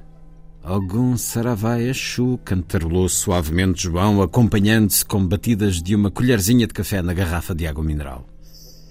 What a marvelous day! comentou John Cage, observando o pátio de estacionamento de aviões pela janela envidraçada do restaurante do aeroporto, ao som das batidinhas de colher de João Gilberto. Nice trip to you, concluiu Cage, levantando-se de supetão. Acabava de ver num reflexo da vidraça, que se ensombrecera com a decolagem de um Tupolev, o diretor de teatro Bob Wilson, que subia pela escada rolante a ler o New York Times. Hey Bob, cumprimentou John Cage quando Bob Wilson chegou ao topo da escada. Bob não respondeu ao cumprimento. Tinha um olhar fixo de autómato e virou-se imediatamente para descer a escada. Bob não está no aeroporto para viajar ou despedir-se de alguém. Cage pensou lá de cima. Bob está apenas compondo um figurante anónimo na movimentação de atores-personagens no Kennedy Airport. Bob Wilson é um artista em tempo integral, concluiu John Cage, a descer ele próprio a escada rolante, cruzando com Bob, que novamente subia, o exemplar do New York Times, tapando agora seu rosto. John Cage, com sua presença, acionou a porta automática da estação de passageiros. Saiu para a rua e olhou o céu. Era uma tarde de outono em New York City e John achou bonito o rastro branco no céu azul que um jato deixava à sua passagem. João Gilberto vai deixar um rastro assim, de New York ao Rio de Janeiro, meditou John Cage. Primeiro passa o avião e só depois é que a gente escuta o ruído. John Cage entrou em seu carro, refletindo sobre o ruído ensurdecedor dos aviões que passavam rasante sobre as casas próximas ao aeroporto. Isto é também um momento espiritual, um espaço zen, pensou Cage. O ruído total equivale ao silêncio total. Quantos decibéis serão necessários para transportar o homem a um novo tipo de percepção? Take off. João Gilberto já começou a sentir nostalgia de Nova York quando o homem do cheque de bagagens, ao perceber a gaiola, disse que, a rigor, os animais só podiam viajar no compartimento a eles destinado. Mas como este era um pássaro muito sensível, ele ia abrir uma exceção. Esta cidade é o templo do mundo ocidental, onde todos os anos as pessoas deviam vir em peregrinação. Pensou João, atando o cinto de segurança. Todas as tardes, ao acenderem-se os luminosos do Times Square, em todos os países do Ocidente, as pessoas deviam ajoelhar-se nesta direção. Nesse momento passou a aeromoça, oferecendo chicletes. João começou a mascar chicletes, compondo mentalmente o Bubblegum Samba. Uma estrutura tríplice baseada na oposição dos sons, da saliva, dos dentes e do maxilar. João pensou em micro-microfones instalados dentro da boca do cantor no momento da gravação. Ping-pong. João perguntou à aeromoça se na aeronave havia mesa de ping-pong. A aeromoça disse que não. Mas se João quisesse, podia escutar música em três canais à escolha. No thanks, disse João. Ele não queria uma música qualquer. Ele queria aquele. Das bolinhas de ping-pong. João pensava agora na sonoridade simples daquelas duas palavras: ping e pong. Poc, poc, ping, pong, poc, poc, ping, pong. João foi repetindo como quem conta carneirinhos, até adormecer com a gaiola em seu colo. Boas-vindas. João acordou ao amanhecer com leves batidinhas em sua janela. Olhou para fora e viu um urubu pousado na asa do avião. Já estamos em terras do meu país, pensou emocionado João, e acenou para o urubu. O urubu insistiu, batendo com o bico na janela. João prestou mais atenção e percebeu que o urubu transmitia uma mensagem em código Morse. Cotonetes, minha casa está cheia de cotonetes. Comprei cotonetes para limpar bem os ouvidos e discutir no canecão. Abraços. António Carlos Jobim. João pediu emprestado à aeromoça uma caneta Bic. Entendido, câmbio, ele transmitiu batendo com a canetinha na janela. Alguma mensagem ou pergunta? ofereceu o urubu. Como é que está a barra lá embaixo? perguntou João. Boa, muito boa, respondeu o urubu. A gente fica flutuando sobre a baixada esperando a desova do esquadrão. Depois é só fixar o rumo no presunto e mergulhar de cabeça. Nesse momento, João reparou que o urubu estava repulsivamente gordo. E João fez pst, pst, em código Morse, igual aos frequentadores de cinema espantando da tela o urubu da Condor Filmes. O urubu bateu as asas assustado e se mandou. João ficou pensando num samba que explorasse as possibilidades da letra U, talvez com o título de Um Urubu em Umarama. O Rio de Janeiro. São dois países, um de frente para o outro, a cidade e a favela. E esses dois países estão em guerra. As batucadas na favela são o fundo musical desse filme tambores guerreiros batendo um ritmo de taquicardia. Carta do autor a Rubem Fonseca. Agradeço o livro que você me mandou. Na verdade, invejo por sua capacidade de apreensão e elaboração em cima da realidade. Dizem que Rubem Fonseca até se disfarça de pobre para subir o morro, para saber das coisas e depois escrever. Gran final. Frank Sinatra sobe as escadinhas de um estiário sepultura que o levam diretamente ao centro do Maracanã, onde 140 mil pessoas aguardam o seu tão anunciado show. Uma iluminação fiérica concentra-se no cantor, que pega o microfone para entoar os primeiros acordes de Let Me Try Again, sob o delírio da multidão. Nesse momento, no céu, Deus consulta os seus assentamentos e verifica que o tempo de Sinatra já se esgotou há muito sobre a terra. Não, não dá para tentar de novo. Imediatamente ordena à pomba do Espírito Santo que vá lá embaixo e acabe com aquilo. A pomba do Espírito Santo sobrevoa ao estádio em formação com o pássaro de John Cage e silencia Sinatra com um raio. Sinatra é carregado por seus guarda-costas novamente para a sepultura. Silêncio absoluto no estádio como se fosse um minuto de silêncio pela morte de algum jogador famoso ou a famosa composição de Cage, 4 minutos e 33. Before, let me try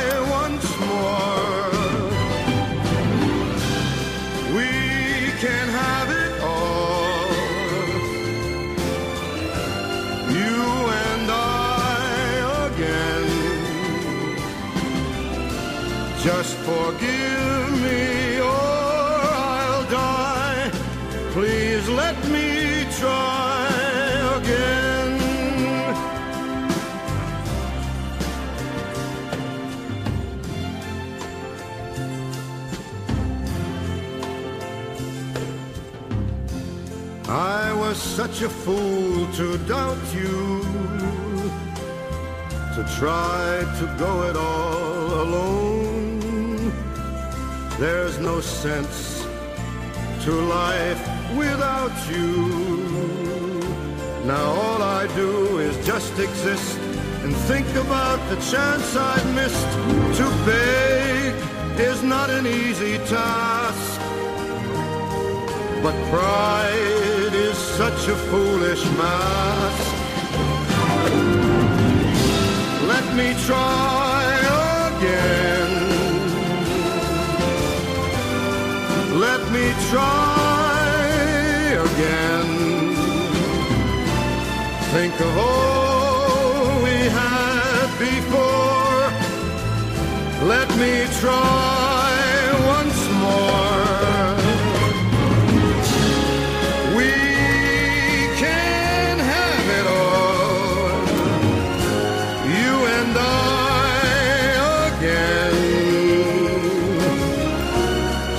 forgive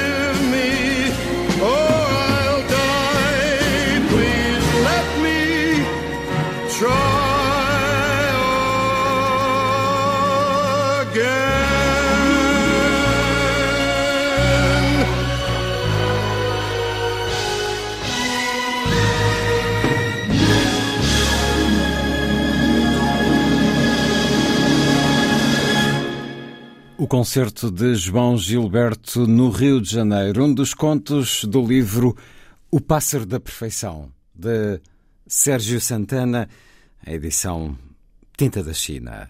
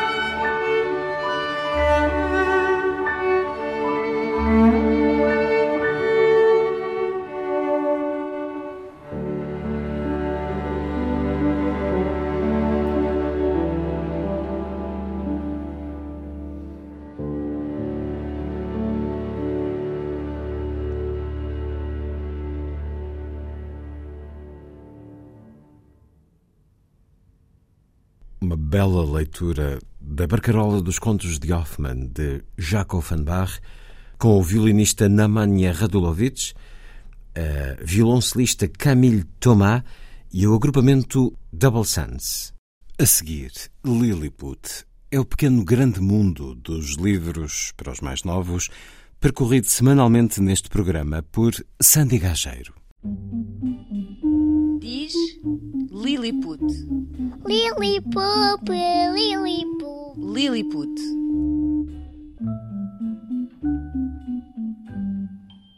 As árvores não têm pernas para andar. Por isso, as árvores não podem correr. Esta semana levamos um pouco de um espetáculo para casa. As árvores não têm pernas para andar, da pianista Joana Gama, transforma-se agora num bonito livro com um capa em tecido da editora Bruá, que é possível guardar e levar. Lilliput falou com a pianista numa sombra, não de uma árvore, mas de um chapéu, num dia quente deste outono. A ideia de fazer o livro veio quase ao mesmo tempo que a ideia de criar o espetáculo com o mesmo nome.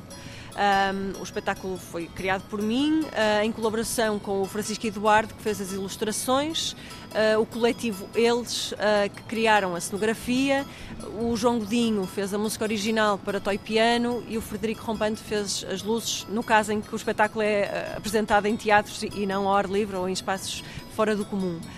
Um, e uh, os desenhos do Francisco prestam-se muito a, a, serem impressos, uh, portanto, ele tem muito, já vários livros. Um, portanto, tínhamos esta ideia de, de, fazer o livro e andamos um bocadinho à volta também qual seria o formato e de que forma é que a música poderia habitar o livro. Uh, e chegamos a este formato de fall, que tem as três árvores das quais eu falo no, no espetáculo, que é o sobreiro, a cerejeira e o embondeiro acompanhadas com um pequeno texto, que é um pequeno resumo daquilo que eu conto sobre as árvores no espetáculo, e a música está presente no livro através de um QR Code, que era uma forma de, de haver essa ligação para a música sem recorrer ao CD, que, que, não fazia sentido neste, neste formato. As pens, pen USB também era um elemento muito tecnológico e como o próprio espetáculo é muito uh, singelo, são caixas de cartão impressas eh, em que os cubos vão sendo manipulados, tem um lado muito antigo de alguém a contar uma história e a mostrar alguns objetos.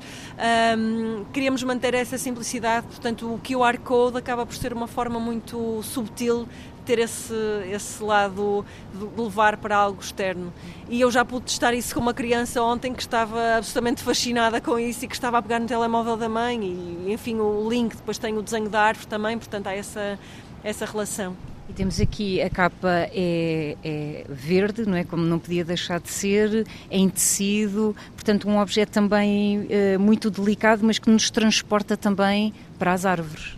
Sim, a nossa ideia era fazer uma, uma edição cuidada e desde o início era isso. Portanto, andamos ali muito à volta de como é que podia ser, uma, uma, uma edição viável também, mas há esta ideia de criar um objeto artístico que, que, seja bonito e que viva por si, que não, não é absolutamente independente do espetáculo, mas que ao mesmo tempo uh, seja apelativo também para quem vê o espetáculo. E já, já, já esteve à venda no final dos espetáculos que entretanto fiz e foi muito bonito ver esta vontade das pessoas poderem levar também um objeto que, que as faça lembrar aquilo que, que acabaram de ver. É levar o espetáculo para casa. Sim, e que na verdade seja também um elemento que faça com que as famílias ou, quem seja continue a falar do, do espetáculo, porque hum, quando eu faço o espetáculo em escolas, no final peço, digo que é um pedido para os meninos, mas que no fundo para as educadoras também, porque o espetáculo é, é o público-alvo é, são meninos e meninas dos 3 aos 5 anos, um, e peço para eles fazerem um desenho, como ainda não sabem escrever,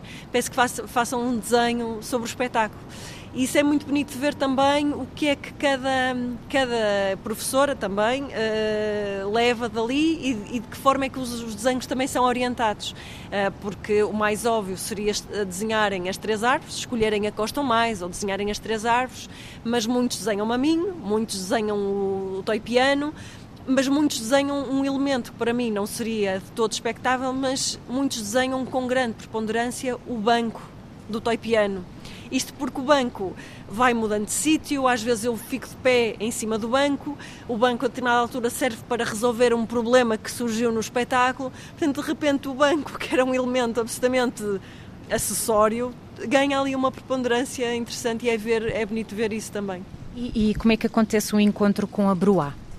A Bruá é uma editora que eu já conhecia há bastante tempo como, como compradora de livros e hum, procuramos a Bruá, apresentamos este, este projeto que foi desde logo acolhido com, com muito carinho e, portanto, foi, foi, uma, foi uma escolha muito natural. Um espetáculo que agora é possível levar para casa através de um livro da editora Bruá. O Lilliput, de Sandy Gageiro, a terminar esta emissão de A Força das Coisas. Assim Obrigado por estar com a rádio. Bom dia, bom fim de semana.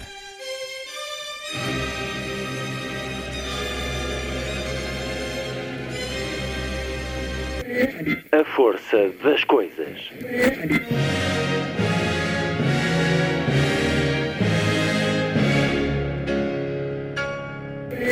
Welcome to the 109th last night of the proms.